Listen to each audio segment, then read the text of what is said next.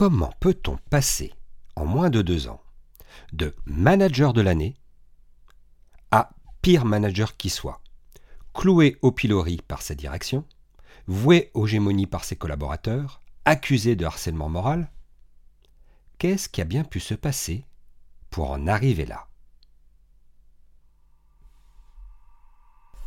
Scène de ménage ou scène de crime, histoire d'amour ou déchirure, les relations managériales ne sont pas toujours un long fleuve tranquille.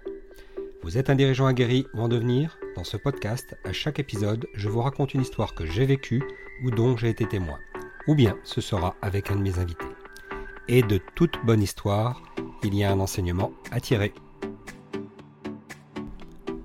Ce renversement radical, c'est la situation dont a été témoin Jean-Michel Goulung, cofondateur et dirigeant du cabinet de conseil Anagram, et qui est mon invité du jour. Bonjour Jean-Michel. Bonjour Thibault. Merci d'être avec moi aujourd'hui sur euh, Scène de Management. Euh, bon, tu connais un petit peu le principe de l'émission, on en a parlé un petit peu tous les deux. Je vais peut-être commencer par, euh, par te présenter. Donc, tu es, tu es co-dirigeant, cofondateur du cabinet Anagram, c'est bien ça? Effectivement. Effectivement, je dirige le, le cabinet Anagram et, que j'ai cofondé avec deux associés. Est-ce qu'en deux mots, tu peux nous dire déjà ce que fait Anagram et d'où est venu Anagram? Anagram est euh, un cabinet conseil qui travaille en matière de conseil et de formation sur euh, la capacité des personnes à, demander et à obtenir euh, face aux, aux, besoins de leur fonction ce dont ils ont besoin et ce dont ils ont besoin dans la durée. D'accord. Euh, ça veut dire que ça veut dire qu'en fait, euh, on intervient sur euh, plusieurs champs un champ de management des personnes, un champ de management de managers, et également on intervient dans, le, dans des interactions transverses, fonctionnement transverse de l'organisation, management transverse, et pas mal d'accompagnement dans des transformations d'organisation. D'accord. D'accord. Et donc aujourd'hui, l'idée, tu connais le principe, hein, c'est euh, de raconter euh, une histoire que tu as vécue, dont, tu as été témoin, enfin, en tout cas quelque chose, un événement marquant, une histoire qui t'a fait réfléchir, qui t'a fait évoluer dans la, manière d'aborder le management de manière générale, ou ton management à toi lorsque, lorsque tu euh, interviens directement en management, et euh, que tu souhaiterais partager aujourd'hui avec, euh, avec moi et avec euh, les auditeurs de de management? Ben écoute, avec grand plaisir. Euh, effectivement, quand tu m'as quand tu m'as posé la question et quand tu m'as proposé ce, ce, ce podcast, euh, je me suis demandé euh, quel cas de soumettre. Et en fait, il y en a un qui il y en a un qui m'est venu assez rapidement à l'esprit parce que parce que ça a été un, un, une somme de découvertes intéressantes au fur et à mesure de la de la découverte d'une problématique. D'accord. Euh, ça, ça, ça remonte à quelque temps. On a été mandaté par un laboratoire pharmaceutique euh, pour euh, faire un diagnostic, une enquête, euh, concernant une suspicion de harcèlement moral euh, par un collaborateur. Tu sais que les, les, entreprises ont la responsabilité de euh, de pousser une investigation et de documenter les situations dans lesquelles il y a un risque de harcèlement moral. Avec deux juridictions en plus, il y a éventuellement le pénal et puis il y a le droit du travail. Donc, Tout à fait, tout à fait. Euh, et donc, euh, c'est un sujet qui, qui, nécessite effectivement de, de, prendre des choses très au sérieux. On a, on a donc euh, été mandaté là-dessus. Ça concernait un, un, directeur régional de la visite médicale, alors pour mémoire, un, laboratoire pharmaceutique, euh, ça fabrique des, des médicaments et euh, entre autres modalités de distribution, les, il y a une, un réseau, des réseaux de visiteurs médicaux qui, par ligne de produits, euh, visitent des médecins euh, ou des mmh. généralistes ou des spécialistes de manière à apporter une information euh, scientifique et médicale euh, pour permettre aux, aux, aux, médecins de connaître les produits et de savoir les prescrire de manière pertinente. D'accord. Donc, dans cette situation-là, on, le, la situation concernait un directeur régional de visite médicale qui dirigeait des, qui dirigeait des, des visiteurs médicaux sur un territoire géographique donné et sur une gamme de produits euh, donnés. Euh, et les plaintes le visaient. Euh, des plaintes de, pour harcèlement moral euh, le visaient, avec euh, des, des, plaintes de collaborateurs, avec un certain nombre de signaux d'alerte qui, qui perturbaient la DRH qui étaient euh, euh, des demandes de mutation, des démissions, euh, des arrêts de travail. Enfin, le, le, le tableau était assez complet. Oui. Et, et, il y avait vraiment une, une, une, rumeur autour de ce garçon qui, qui amenait la DRH à, à pousser cette investigation. Nous avons donc démarré, nous avons donc démarré un certain nombre d'entretiens en interviewant des collaborateurs de ce directeur régional de visite médicale, euh, un échantillon de ses collaborateurs euh, dans ses équipes, lui-même, son patron, euh, et on a fait un certain nombre de découvertes. D'accord. on, a, on a découvert plusieurs choses. D'abord, à notre grande surprise, on a découvert que deux ans auparavant, ce type avait été nommé directeur régional de l'année, et donc il ah. était ah il était félicité, il avait eu euh, ce, prix, euh, il avait vécu les applaudissements de, de des réseaux euh, quand il était sur l'estrade, enfin bon, la, totale. Donc ça, c'était la première découverte. Tant et si bien, après avoir été nommé DR de l'année, il se trouve qu'il y a eu une réorganisation et qu'on lui a confié une seconde équipe. En fait, son équipe, son, effectif a été quasi doublé avec une autre équipe qui, elle, avait des résultats nettement moins bons et dont le mhm. patron avait été remercié. D'accord. Et, et, entre autres avec euh, euh, une mise en cause du, du précédent patron euh, de raison de laxisme. C'était. Euh... Et ce qu'on a découvert assez assez rapidement, c'est que les plaintes émanaient de la nouvelle équipe. D'accord.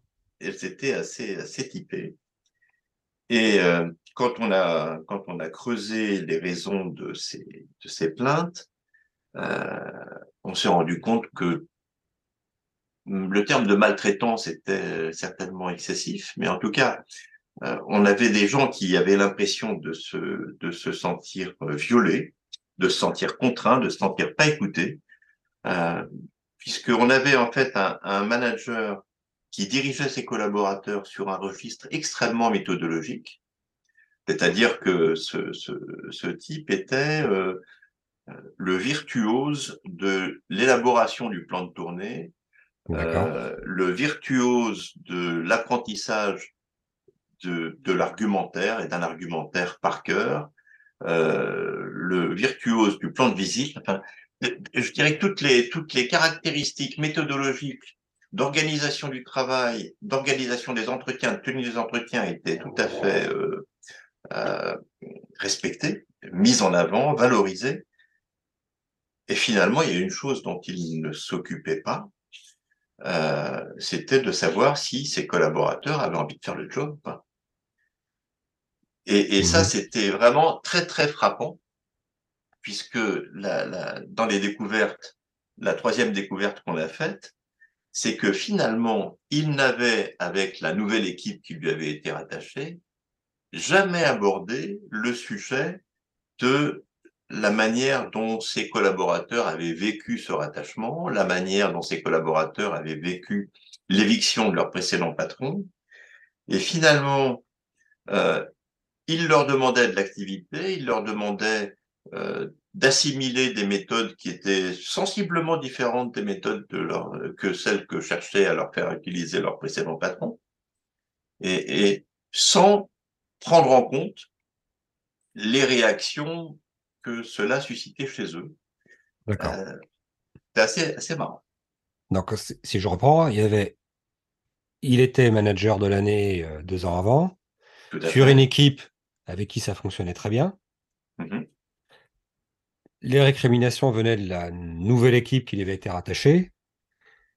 Et il était parti bille en tête à appliquer, j'imagine, les mêmes méthodes que ce qu'il avait mis en place sur la première équipe, sur la deuxième équipe, sans plus se poser de questions. Tout à fait.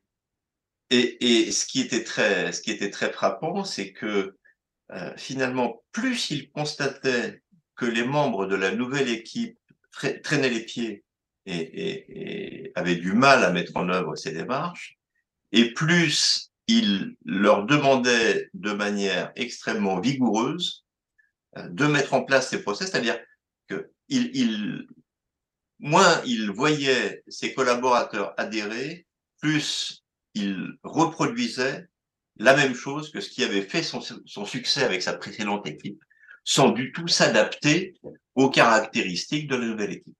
Et sans comprendre pourquoi ça fonctionnait pas avec cela. Absolument. Là-dessus, il, ne comprenait rien.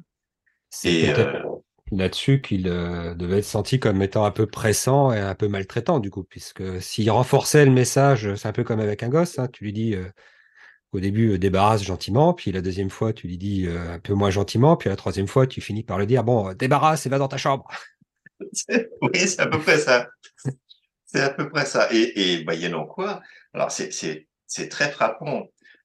ce, ce, gars était effectivement de plus en plus en train de se raidir. Ses collaborateurs de sa nouvelle équipe se raidissaient également. Alors, sans doute un facteur, euh, un, facteur culturel qui était, euh, qui était aggravant, c'est que euh, cette personne était vraiment issue d'une famille de, de, de, descendant d'une famille de mineurs polonais dans le nord de la France, avec avec une culture de travail qui était chevillée au corps.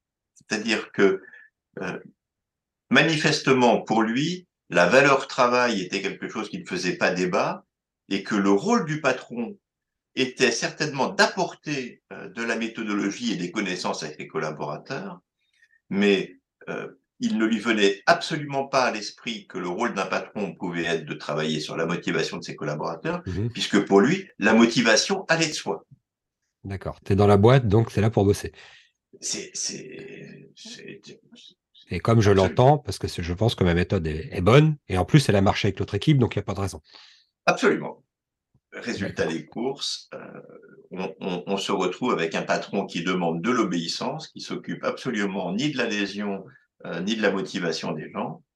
Et, ça amène des collaborateurs qui, euh, bah, qui se sentent complètement maltraités, parce que dit comme ça, avec recul, euh, on, on, analyse le mécanisme, mais euh, ce qui mérite d'être pris en compte, c'est que on avait de la souffrance à tous les étages cette histoire. On avait bien évidemment de la souffrance de la part des collaborateurs parce qu'ils avaient l'impression d'être maltraités et euh, on, leur, on leur demandait d'appliquer de manière autoritaire des méthodologies et, et ils avaient eux-mêmes pas fait le deuil de leur précédent patron donc on avait des gens en souffrance et, d'ailleurs leur, leur récrimination en ont témoigné.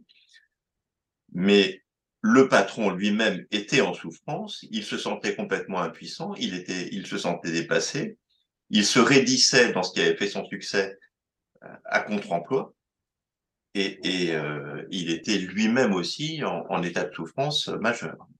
Ça a été aussi une de nos découvertes, c'est quand on a mené les entretiens, euh, on s'est retrouvé avec quelqu'un qui nous a accueilli comme euh, une aide qui lui était apportée et pas du tout comme euh, des gens qui étaient qui susceptibles de le mettre en cause, dans euh, mettre en cause sa responsabilité. On va dire qu'il comprenait pas du tout les récriminations, il comprenait pas du tout pourquoi ça ne fonctionnait pas. Tout à fait. D'accord. Tout à fait. Et c'est, et c'est, non sûr, il, le, il ne le comprenait pas, et, et, du coup, ça amplifiait le mécanique. On, était, on était dans un cercle vicieux oui. pénible. Et, comment, qu'est-ce qui s'est passé alors après? Alors, ce qui s'est passé euh, pour, euh, la, fin de l'histoire a été assez terrible d'ailleurs, puisque on, a eu des conclusions qui ont été euh, très simples, qui étaient de dire on, ne va pas retenir la notion de maltraitance managériale. Alors, on, a utilisé un terme qui était de dire on n'est pas face à un cas de maltraitance managériale, on est face à un cas de maladresse managériale. Oui. C'est-à-dire qu'on a en face de nous un manager qui est plein de bonnes intentions, mais qui simplement a un angle mort qui est que pour lui, euh, la motivation est quelque chose qui va de soi, la quantité de travail est quelque chose qui va de soi, l'envie de travailler est quelque chose qui va de soi, et qu'à ce titre, son, son rôle, pour lui, se limitait à apporter le comment on travaille et pas l'envie de travailler. Hmm. Euh, le comment pouvant parfois aussi faire partie de la motivation.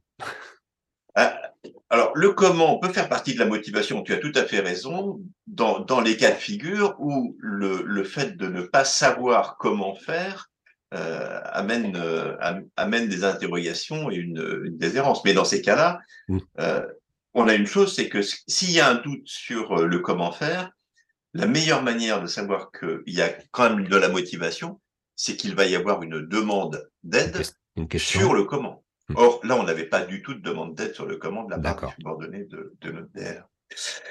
Euh, donc, bon, en fait, ce qui s'est ce qui s'est passé, c'est que le, le, la présomption de harcèlement moral a été écartée. Sa bonne foi a été mise en cause. Par contre, euh, euh sa maladresse euh, a, a, été euh, a été identifiée également. L'entreprise a apporté une réponse euh, organisationnelle, c'est-à-dire qu'on a nommé un nouveau patron à la tête de l'équipe qui, euh, qui avait été temporairement rattachée à ce DR. Et les choses sont entrées dans l'ordre. Euh, par contre, il y a eu quelques dégâts le concernant, puisque euh, la, la, la, manière dont il a été remis en cause et, et la manière dont euh, finalement, il, il s'est il s'est débattu tout seul face à ce problème-là, l'a considérablement démotivé et il a demandé à être rétrogradé. En clair, il a, il a repris une fonction de visiteur médical qui était une fonction qu'il occupait préalablement et, euh, et il a renoncé à, à son rôle managérial, euh, ce qui, qui somme toute euh, peut être considéré comme quelque chose de dommage dans la mesure où il avait développé des gens antérieurement. Euh, et, et, plutôt que de développer son, son, angle mort, il a, il a renoncé, il, a, il s'est replié sur le terrain. Oui, donc un traumatisme quand même pour lui. Un traumatisme pour lui. Et, euh, et alors, pour, pour, rebondir sur la question que tu posais tout à l'heure, euh, finalement, des enseignements pour, mmh. pour, pour nous et, et, pour tes auditeurs éventuellement.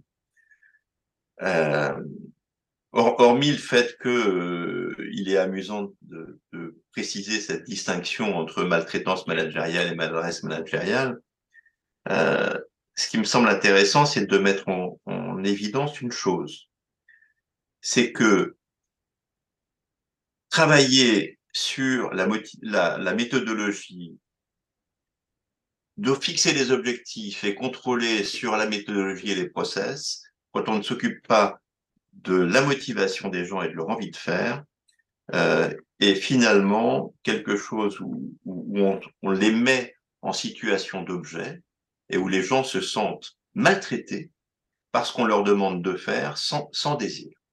D'accord.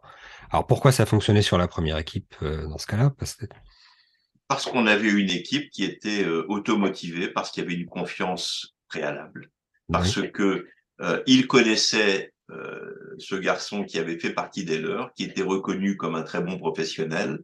Il lui faisait confiance et somme toute, la, question de travailler ne se posait pas avec eux. Ils avaient envie, ils avaient confiance en lui et ils ont suivi euh, a priori sans aucun problème ces directives. Donc la relation était déjà construite, la connaissance et la motivation venaient aussi un peu de la relation, même beaucoup. Et donc la recherche de résultats euh, pouvait se faire dans la mesure où cette relation existait, et que l'apport méthodologique leur paraissait pertinent, puisqu'il avait cette, cette, euh, cette expérience reconnue. Et que du coup, leur, euh, les, les difficultés et les points sur lesquels ils pouvaient avoir besoin d'être aidés n'étaient pas sur l'angle mort de ce garçon. Donc, à partir de ce moment-là, mmh. euh, il n'y a pas de problème. Le, le sujet de la deuxième équipe, c'est que effectivement, c'était son angle mort. Ils avaient besoin d'être aidés sur leur motivation, et pour lui, la motivation, n'était pas un sujet qui faisait débat. Donc, euh, on est vraiment dans la définition de l'angle mort. C'est, euh, il ne voyait pas de quoi, de quoi il pouvait s'agir. Oui. Et une incapacité à s'adapter à ce, nouveau contexte. Du coup. Tout à fait. Tout à fait. Donc, c'est, c'est, on, arrive sur le vieil adage qui est les gens et les situations ne nous posent que nos propres problèmes. Ouais, tout à fait. Il y, avait euh, aussi quelque chose, enfin une réflexion que, ça m'amène là en, t'écoutant, euh, c'est que vous avez été mandaté à un moment donné par la direction. Euh, ça dit aussi quelque chose sur la capacité de l'organisation à manager ses managers. Quelque part, il, il, y avait un manager qui était porté au nu deux ans avant. On lui, pour cette raison-là, on lui confie une nouvelle équipe. Et puis juste après, on oublie un peu qu'on l'a porté au nu, mais on le clue au, pilori.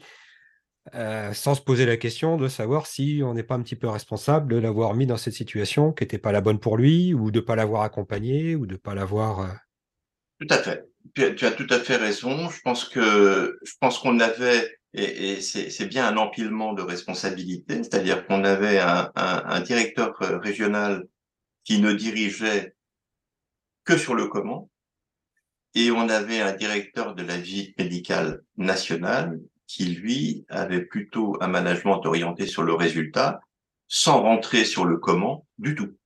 C'est-à-dire qu'il partait du principe que son directeur régional avait antérieurement des résultats, il a vu les résultats chuter, donc euh, il y avait un problème. Euh, et, mmh. et, ce qu'il n'a pas fait, c'est qu'il n'a pas dirigé son directeur régional sur la manière dont il dirigeait ses, ses VM. Vous voyez donc quoi? S'il si, si, était rentré dans un contrôle plus fin du management, il aurait identifié que la manière de diriger du, du DR n'était plus adaptée à la nouvelle population. Oui. C'est là on était dans l'angle mort du directeur national.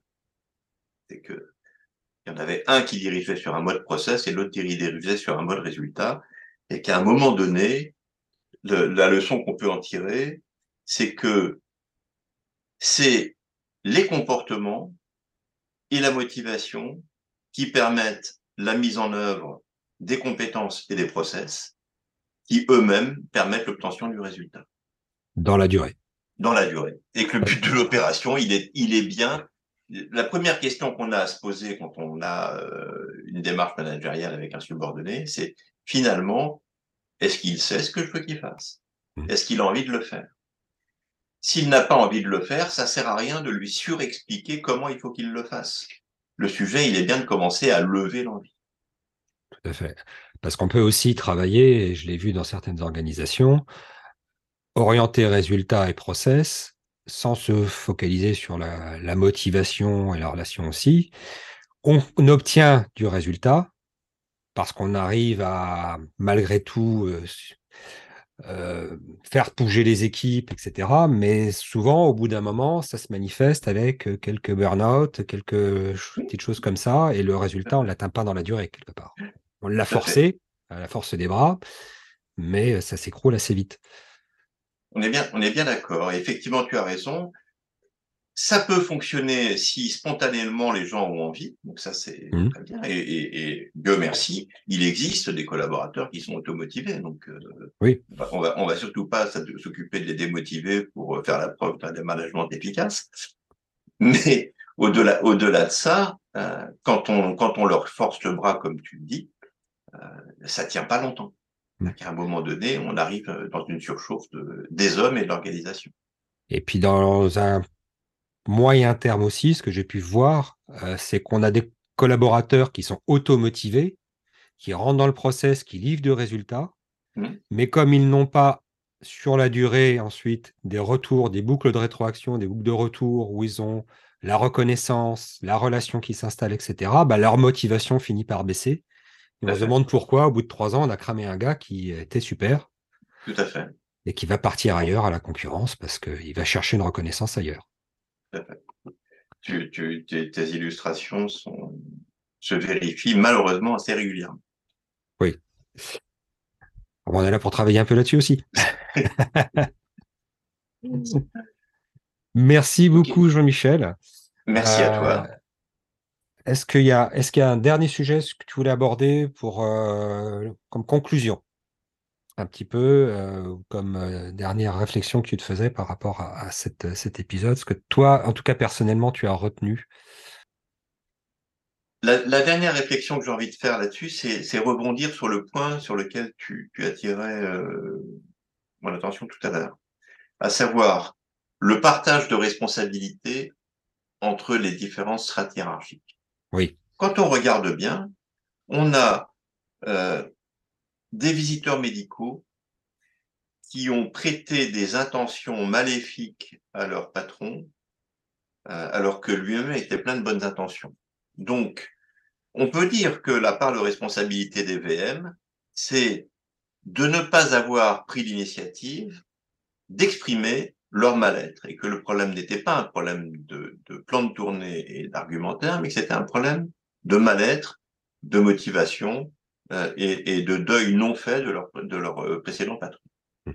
La part de responsabilité du directeur régional étant, comme je l'ai amplement développé, euh, son, focus sur la méthodologie, et la responsabilité du directeur national de la visite médicale de ne pas avoir dirigé son directeur régional sur sa manière de diriger, d'être resté focus résultat.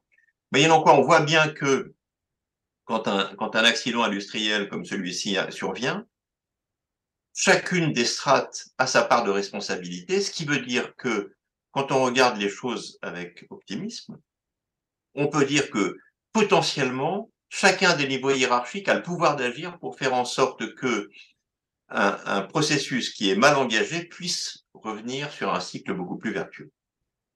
Oui, et sortir du triangle dramatique où on va chercher un sauveur parce qu'on se sent maltraité, mais qu'en en faisant chercher ce sauveur, on crée un nouveau bourreau. Et en se comportant différemment, on peut sortir de ça et arrêter de faire ce que j'appelle tourner le triangle. Oui, tout à fait.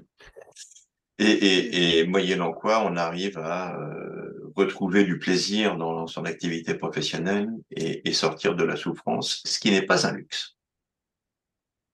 Très bien, bah écoute, c'est sur cette note d'optimisme que je veux rester, qui dit effectivement que chacun à son niveau, on a le pouvoir dans ces situations-là de, de faire, euh, de changer le paradigme et de, de sortir par le haut.